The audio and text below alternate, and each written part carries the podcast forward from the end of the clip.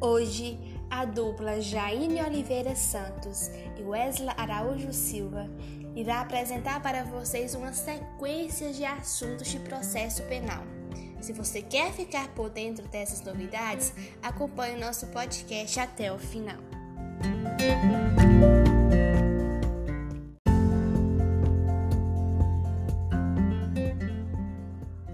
Hoje iremos começar os nossos estudos sobre jurisdição e repartição de competência.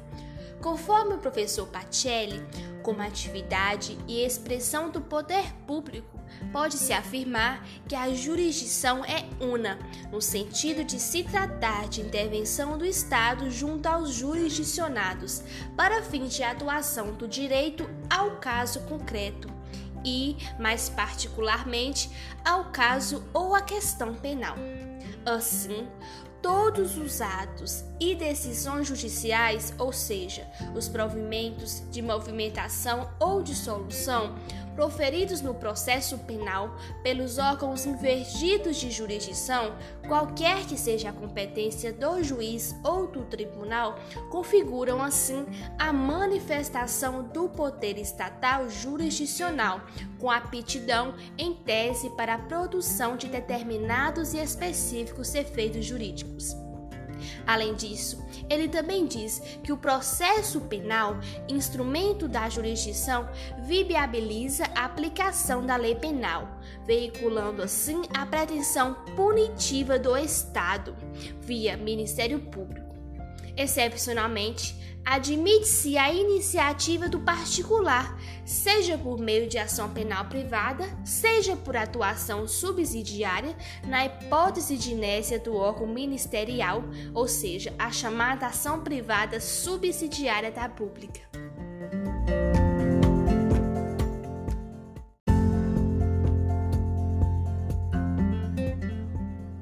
Além disso, o professor Pacelli ainda salienta acerca do critério da especialização do Poder Judiciário, a titar a repartição constitucional de competências em razão da matéria dada ao conhecimento de cada órgão da jurisdição, delimitando-se, em um primeiro momento, a existência de uma jurisdição penal encarregada e especializada na matéria criminal.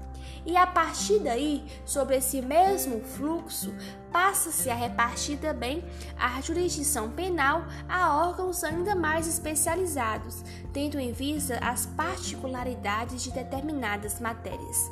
Assim, estabelecem-se as competências diferentes para cada processo e julgamento de crime, cuja configuração possa apresentar características diversas, seja em relação à titularidade ou seja em relação à natureza do crime. Na primeira hipótese, apresentam-se as jurisdições da Justiça Comum, Federal e Estadual, escolhidas em razão da matéria. Na segunda, a jurisdição do Tribunal do Júri e a jurisdição especial da Justiça Eleitoral e da Justiça Militar.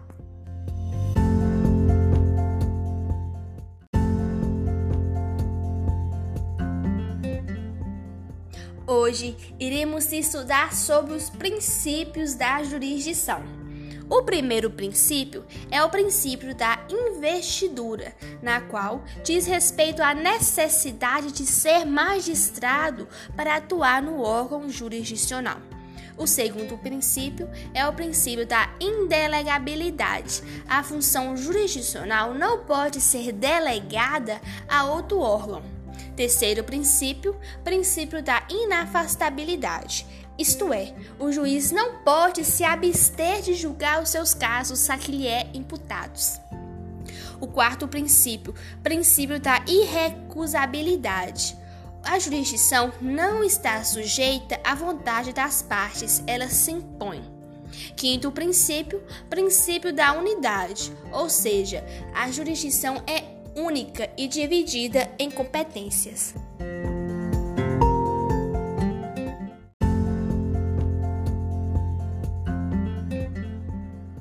Hoje iremos estudar acerca das características da jurisdição. A primeira característica é a inércia, isto é, Os órgãos jurisdicionais são inertes e dependem de provocação, fato que está relacionado ao direito de ação. Além disso, conforme o pacote anticrime, o juiz não pode agir de ofício. Porém, lembrando que esse dispositivo, por hora, está suspenso.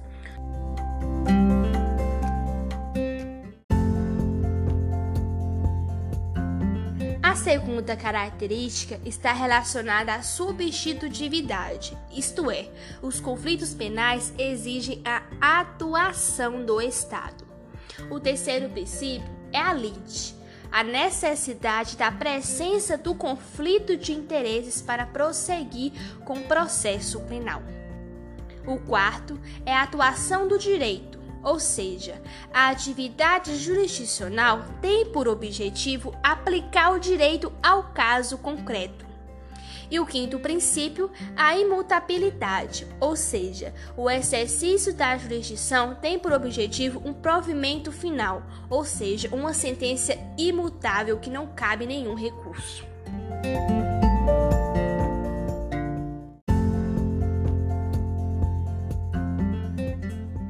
Hoje vamos estudar um pouquinho o que vem a ser a competência. A competência que encontra-se diretamente relacionada à jurisdição, uma vez que a competência é o limite da atuação jurisdicional, ou seja, ela é a medida da jurisdição.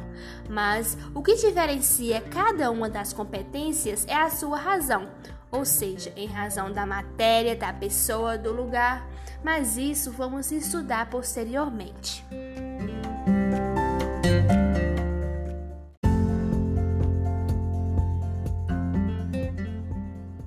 Hoje iremos estudar um pouquinho acerca dos critérios de competência, ou seja, a competência material em razão da matéria, do território e da pessoa.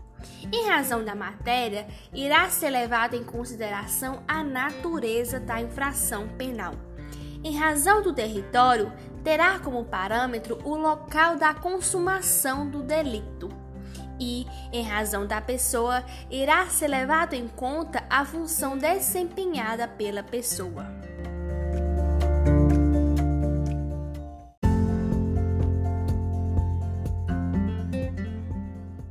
Hoje iremos estudar um pouquinho sobre a competência funcional. Aqui, muitos doutrinadores entendem que deveria ser chamado de competência em razão da pessoa e não em razão da função. O primeiro está relacionado ao objeto do juízo, isto é, a distribuição de tarefas de acordo com a questão trazida no processo. O segundo diz respeito ao grau de jurisdição ou seja, a possibilidade do reexame da questão por via recursal. E o terceiro está relacionado à fase do processo, a divisão do processo em etapas que irá possibilitar a segmentação.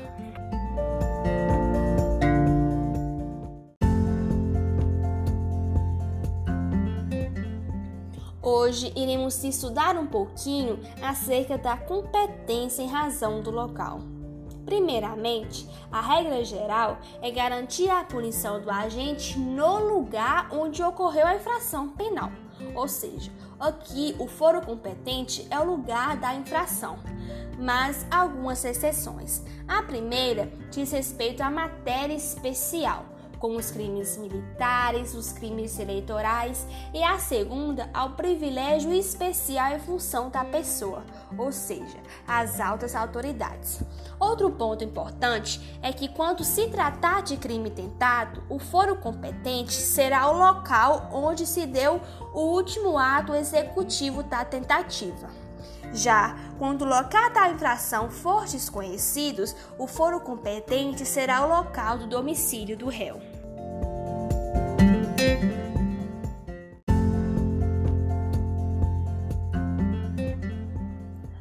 Se tratando da competência em razão do local, é importante salientar que há a regra supletiva, na qual o foro competente será o do domicílio ou da residência do réu quando houver incerteza do lugar onde a infração se consumou.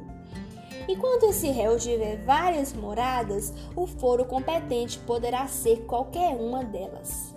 E, quando se tratar de vários réus com domicílios diferentes, o juiz prevendo que irá analisar aquela ação, isto é, o primeiro que conhecer daquela ação. E, quando o réu não tiver residência fixa em apentual, ou seja, um viajante, um sem-teto, também será o juiz prevento.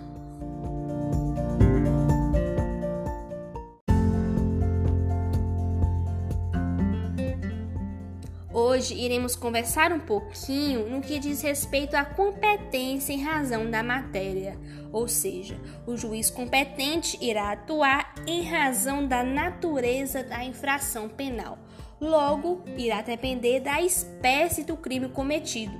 Exemplo: se tratar de justiça especial, será no crime militar ou eleitoral.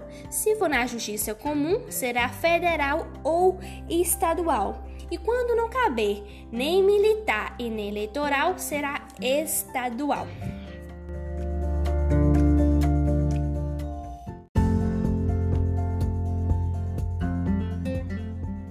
Ainda se tratando da competência em razão da matéria, é importante salientar que, como irá depender da espécie da infração penal, terá várias varas especializadas.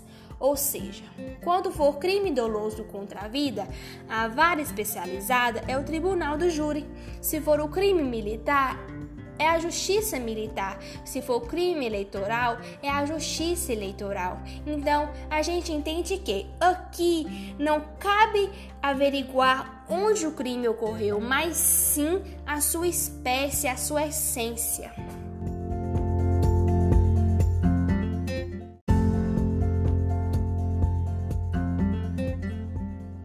Hoje iremos estudar um pouquinho acerca da competência em razão da pessoa ao foro privilegiado, ou seja, aqui o foro específico terá que ser respeitado em razão da função que aquela pessoa detém. Lembrando que a Constituição Federal não faz ressalva à competência por prerrogativa ou por função, ou seja, ela não exige que o crime seja funcional.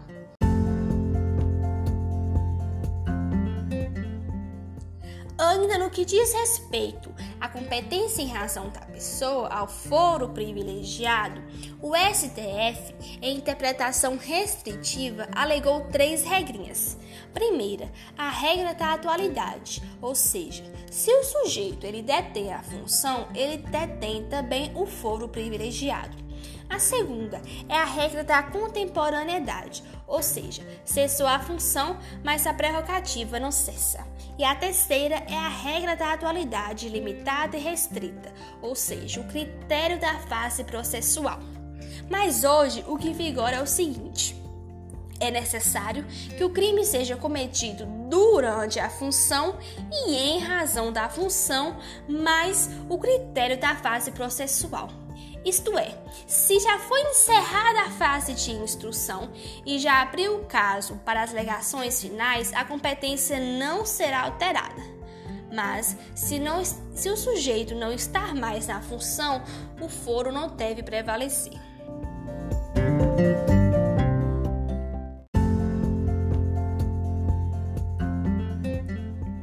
Ainda se tratando da competência em razão da pessoa isto é, no foro privilegiado, os crimes cometidos por deputado federal ou senador será no foro em Primeiro, se o crime for cometido antes da diplomação como deputado ou senador, o foro competente é o juízo de primeiro grau. Se o crime cometido for depois da diplomação e durante o exercício do cargo, mas o delito não tem relação com as funções que são desempenhadas pelo deputado ou pelo senador, o foro competente também é o juiz de primeiro grau. Mas se o crime por deputado federal ou senador for cometido depois da diplomação e durante o exercício da função, e se o delito está relacionado com as funções que são desempenhadas por ele, o foro competente é o Superior Tribunal Federal.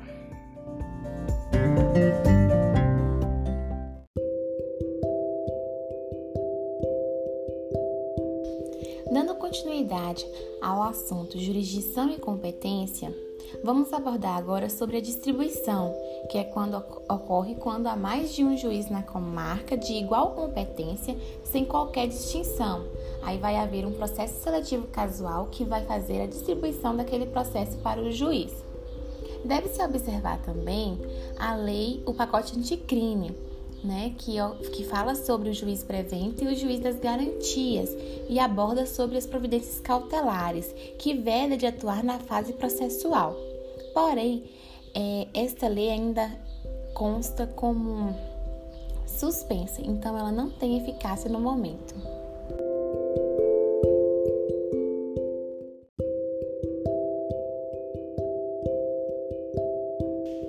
Conexão e continência. Vamos iniciar pela conexão.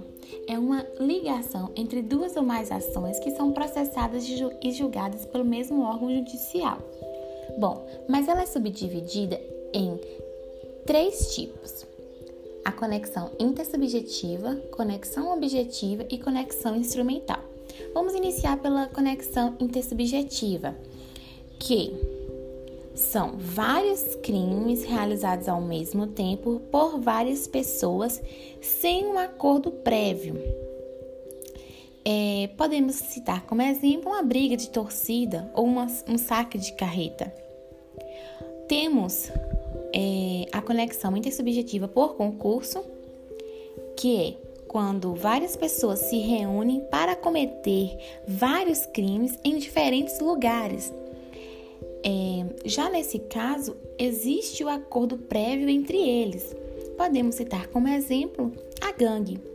E a conexão intersubjetiva por reciprocidade, que são várias infrações praticadas por duas ou mais pessoas, umas contra as outras, um violando o direito do outro. Por exemplo, brigas em festas.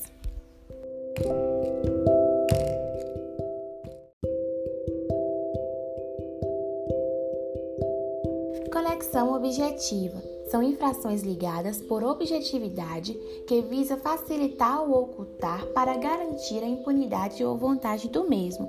São crimes que são ligados por intersubjetividade. Por exemplo, João furta uma loja e a única testemunha que ele tem é o Pedro, porque o Pedro estava lá do lado de fora vendo tudo o que estava acontecendo. Aí João, para garantir a sua impunidade do furto, mata o Pedro. Então, percebe-se aí a conexão objetiva. Bom, para finalizar sobre a conexão, vamos abordar sub, a, su, a última subdivisão, que é a conexão instrumental, que é uma colheita unificada de provas e a prova de um crime serve como prova de outro.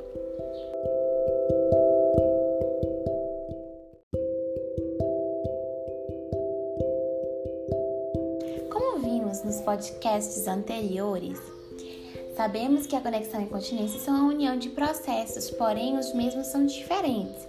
Por isso há uma divisão entre conexão e continência. Abordamos sobre a conexão, agora iremos adentrar em relação à continência, que é um vínculo que une vários autores a um só crime, tendo um vínculo que liga vários crimes a uma só conduta, uma coautoria ou concurso formal de crimes. A continência existe-se por cumulação subjetiva e cum cumulação objetiva, na qual a continência por cumulação subjetiva será em razão por concurso de duas pessoas ou mais, mesma infração penal, conluio de agentes e um único fato a ser apurado diferentemente da acumulação objetiva, em que vai ser em razão do concurso formal de crimes, terem, tendo apenas uma única conduta com vários resultados e um fato a ser apurado.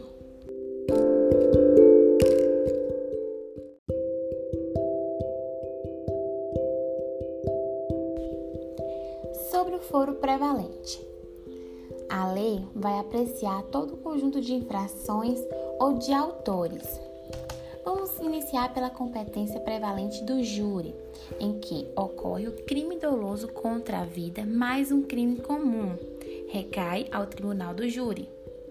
Na jurisdição da mesma categoria, serão os juízes aptos a julgar o mesmo tipo de causa, ou seja, são em relação às regras. Jurisdição de categoria diversa é uma concorrência entre órgãos de hierarquia distinta, ou seja, ela é maior. E a jurisdição comum e especial, que é um conflito entre jurisdição comum e especial, logo tornando-se especial.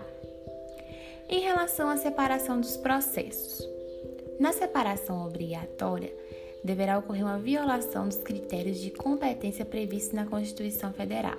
Quais são?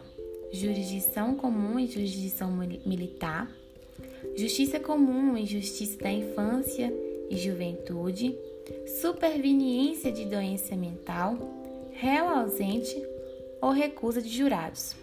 Na separação facultativa, teremos a discricionariedade do juiz que são os crimes praticados em condições de tempo e lugar diferente, número excessivo de acusados ou qualquer outro motivo relevante.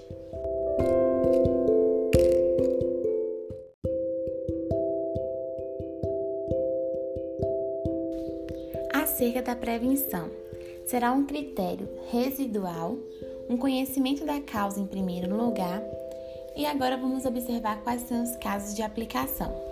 São em crimes ocorridos na divisa de duas ou mais jurisdições, crime continuado ou crime permanente, o réu sem domicílio certo, com mais de uma residência ou com paradeiro desconhecido e vários juízes competentes sem possibilidade de aplicar os critérios de desempate.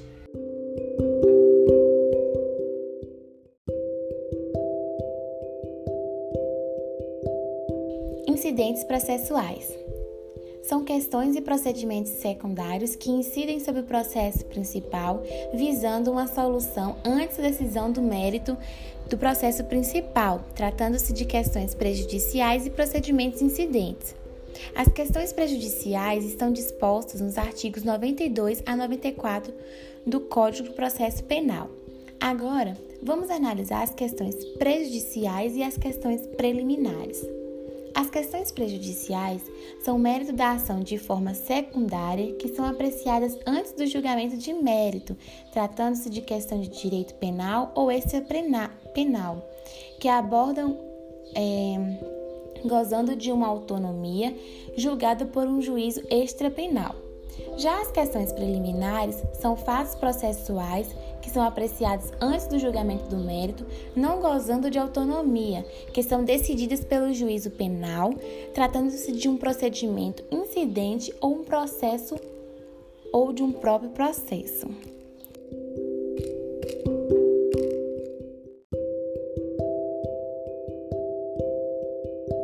Continuidade aos incidentes processuais, vamos observar melhor sobre as questões prejudiciais, que são subdivididas em prejudiciais homogêneas, prejudiciais heterogêneas, prejudicial obrigatória e prejudicial facultativa.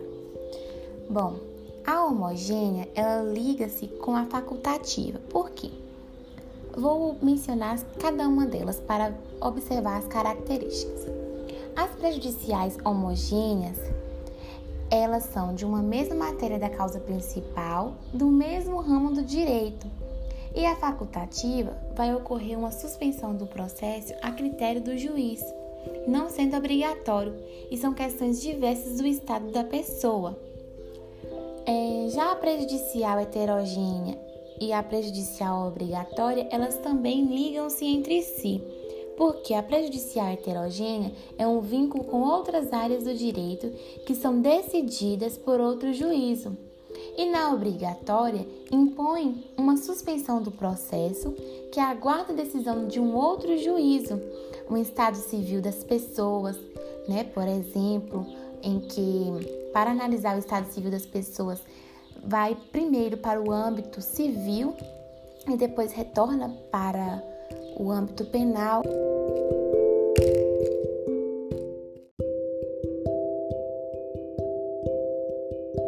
Dando continuidade às características prejudiciais da obrigatória, é, essa suspensão do processo ela tem um prazo indefinido e também suspende o prazo da prescrição. Vale lembrar que na prejudicial facultativa, o critério vai depender do juiz se suspende ou não o processo.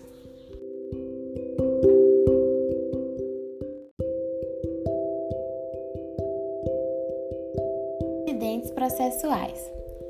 Bom, vamos agora tratar sobre os procedimentos incidentes, em que são independentes, possuem o mesmo juízo da ação principal e são apartados ou nos próprios autos do processo principal. Iremos trabalhar as exceções, incompatibilidades e impedimentos, conflitos de jurisdição, restituição de coisas apreendidas, medidas assecuratórias, incidente de falsidade, incidente de insanidade mental. Bom, vamos começar pelas exceções. É uma forma de defesa indireta, qualquer das partes, exceção, exceções dilatórias, em que podem prorrogar o curso do processo, exceções peremptórias, que podem extinguir o processo. O rol de exceções estão descritas no artigo 95 do CPP, em que são exceção de suspeição, exceção de incompetência do juízo, exceção de litispendência, exceção de legitimidade da parte e exceção de coisa julgada.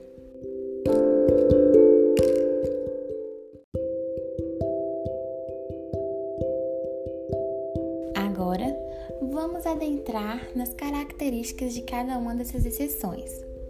Exceção de suspeição e impedimento são alegadas contra a parcialidade do juiz, a legitimidade ativa de ofício, partes ou procurador com poderes especiais, legitimidade passiva cabe aos juízes, membros do Ministério Público, peritos ou auxiliares da Justiça e jurados, e o procedimento é: o juiz declara-se declara-se suspeito ou impedido de forma escrita e fundamentada e remete o processo ao substituto legal.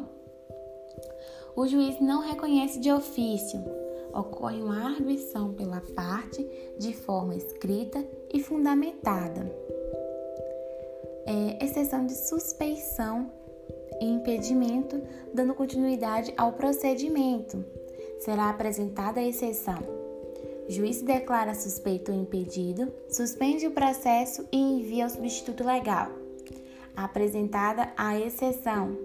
Juiz não acolhe, determina a autuação em apartado, defende-se em três dias e remete aos autos ao tribunal. Aceita a acusação de suspeição ou impedimento, aí renova-se os atos. Porém, deve-se observar uma coisa, em que somente segue para apreciação pelo tribunal a exceção apresentada contra o juiz.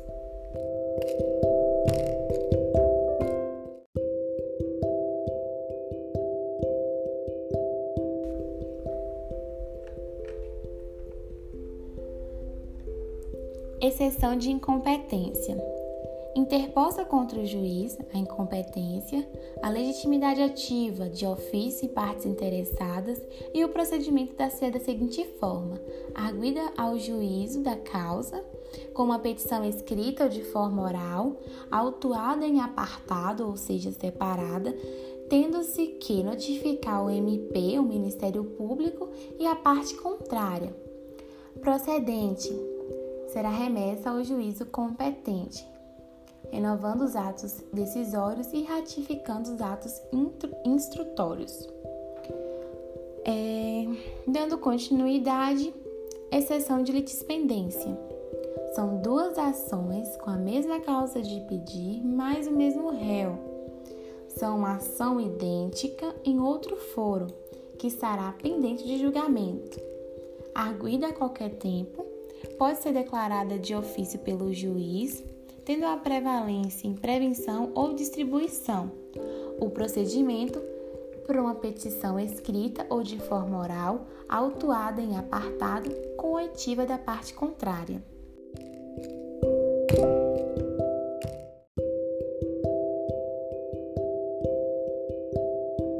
Exceção de ilegitimidade da parte obstar o andamento do processo ou extinguir o processo, ilegitimidade para o início da ação ou ilegitimidade no processo, arguida pelas partes a qualquer tempo ou de ofício pelo juiz. O procedimento será o mesmo da exceção de incompetência, por petição escrita ou de forma oral, autuada em apartado e oitiva da parte contrária. Exceção de coisa julgada. Causa idêntica, julgada em outro foro, arguida a qualquer tempo pelas partes e reconhecida de ofício pelo juiz. O procedimento será através da petição autuada em apartado e oitiva da parte contrária. Vale ressaltar que várias exceções no mesmo processo será através de uma petição única e processadas em apartado não suspendem o processo. Quando ocorre o conflito de competência, dois ou mais juízes para apreciar a mesma causa, nenhum juiz para apreciar a mesma causa, quando ocorre o conflito positivo ou o conflito negativo, também é, a respeito da conexão e, com, e continência, como já foi abordado aqui no podcast. A legitimidade é pela parte interessada, Ministério Público, juiz ou tribunal, e o procedimento será os juízes, que são através da representação, parte interessada, requerimento através de petição, e o relator, que vai requisitar as informações, ouvir o Ministério Público e decidir.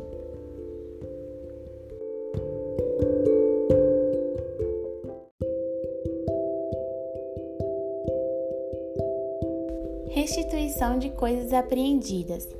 O procedimento para devolução de objeto apreendido, conflito ou dúvida sobre a propriedade da coisa, objeto que não interessa mais ao processo criminal. O procedimento dá-se da seguinte forma: ordenada pela autoridade policial ou juiz, em que não há dúvida nessa parte, é importante ressaltar, autuado em apartado Caso se houver alguma dúvida, né? A prova deverá ser em cinco dias. Expirado o prazo, cabe à esfera civil. O objeto, depositário ou terceiro, idôneo. Produzidas as provas, dois dias para alegações, mais oitiva do, do MP, né? O Ministério Público.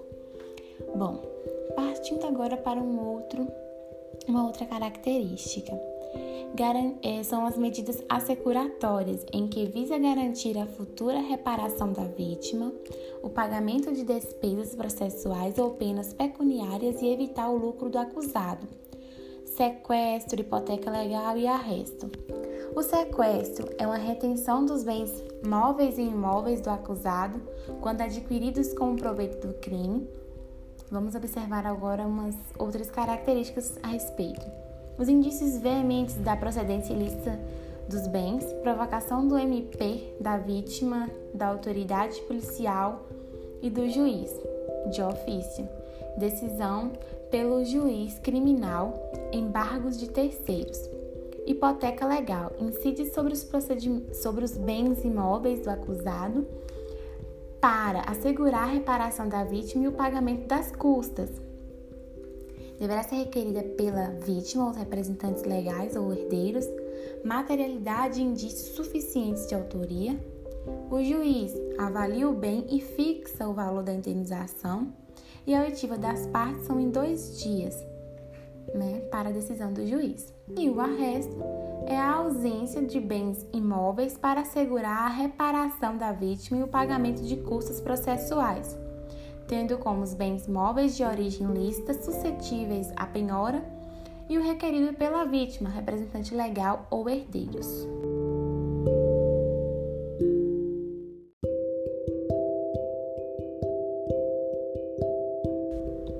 Incidente de falsidade é a constatação de autenticidade de documento, né, quando ocorre uma controvérsia nesse sentido, e o procedimento será da seguinte forma: requerimento da parte interessada por escrito, autuação em apartado, oitiva da parte contrária em até 48 horas, prazo sucessivo de três dias para apresentar provas, a decisão do juiz, reconhecida falsidade, né? Ocorre um documento desentranhado, autos do incidente enviados ao Ministério Público.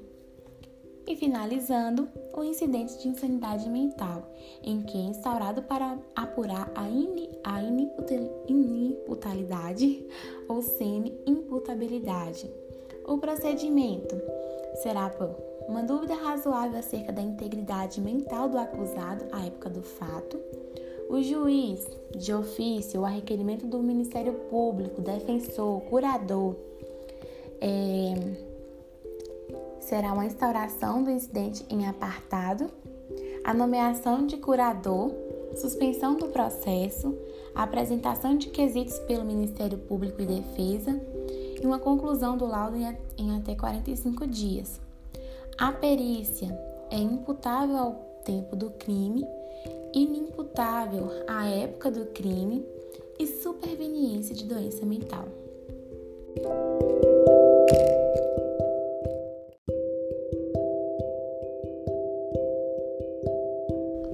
Por hoje é só. Obrigada por ter ficado até o final do nosso podcast e espero que tenhamos contribuído no teu conhecimento, agregando ainda mais informações sobre o direito processual penal.